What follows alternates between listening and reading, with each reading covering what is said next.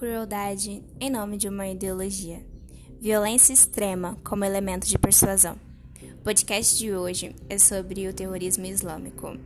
E o conceito da palavra terrorismo é uma tática de guerra irregular voltada para atingir objetivos políticos e ela produz um efeito psicológico de terror contra as próprias vítimas, como uma forma de intimidação psicológica.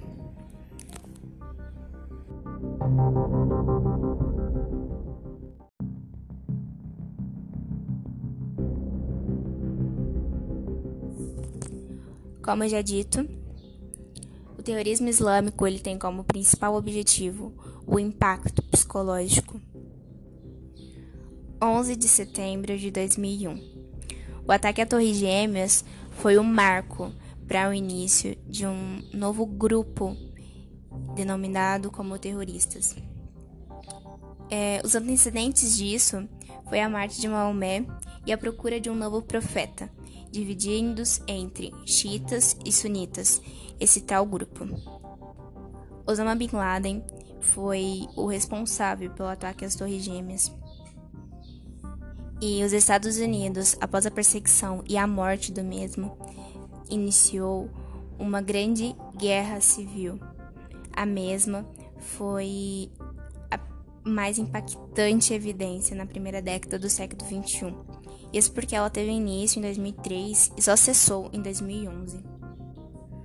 O maior perigo é, entre esse conflito foi por eles conterem armas em massas. O exemplo disso era o Iraque, que possuía armas químicas utilizadas nos anos de 1980. Um destaque entre as armas químicas era o gás mostarda, que entrava nas vias respiratórias e provocava feridas e inchaço durante todo o corpo.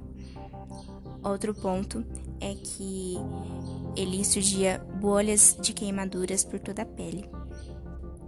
Outra arma química muito utilizada era o cloro, que provoca um edema nos seus atingidos.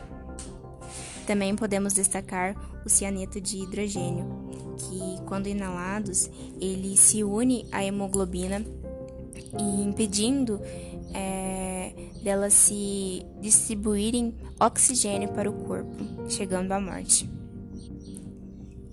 E dentre todas as armas químicas, a bomba atômica é a crucial. Surge a partir do urânio. Ele é um isótopo que vai se diferir pela quantidade de massa. O urano com massa 238 é o mais comum, que ele é encontrado na natureza.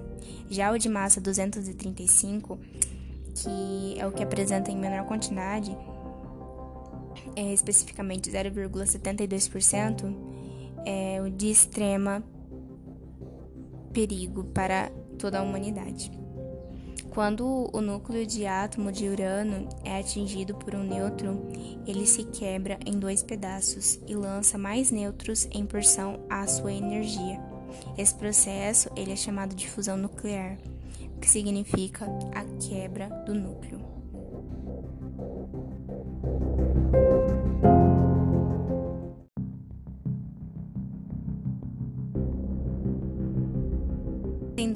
O ataque de 11 de setembro poderia ser ainda mais assustador caso eles tivessem acesso às armas químicas e nucleares.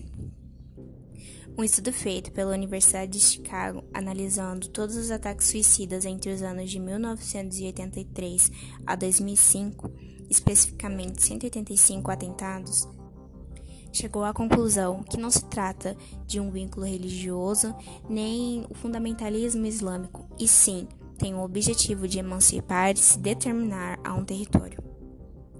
A ONU, a única com capacidade de agir é, dentro do Conselho Nacional de Segurança, tem muita dificuldade, pois o terrorismo é um verdadeiro cavalo de Troia, o que se torna difícil para que se entre um consenso.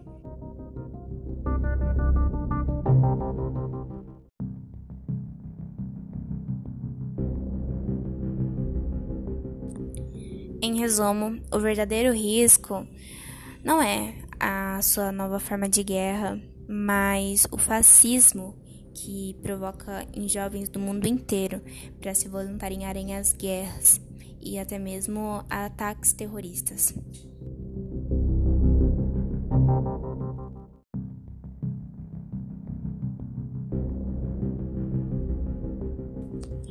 Eu sou Isabelle de Oliveira Barbosa, do terceiro ano A, e esse foi meu podcast.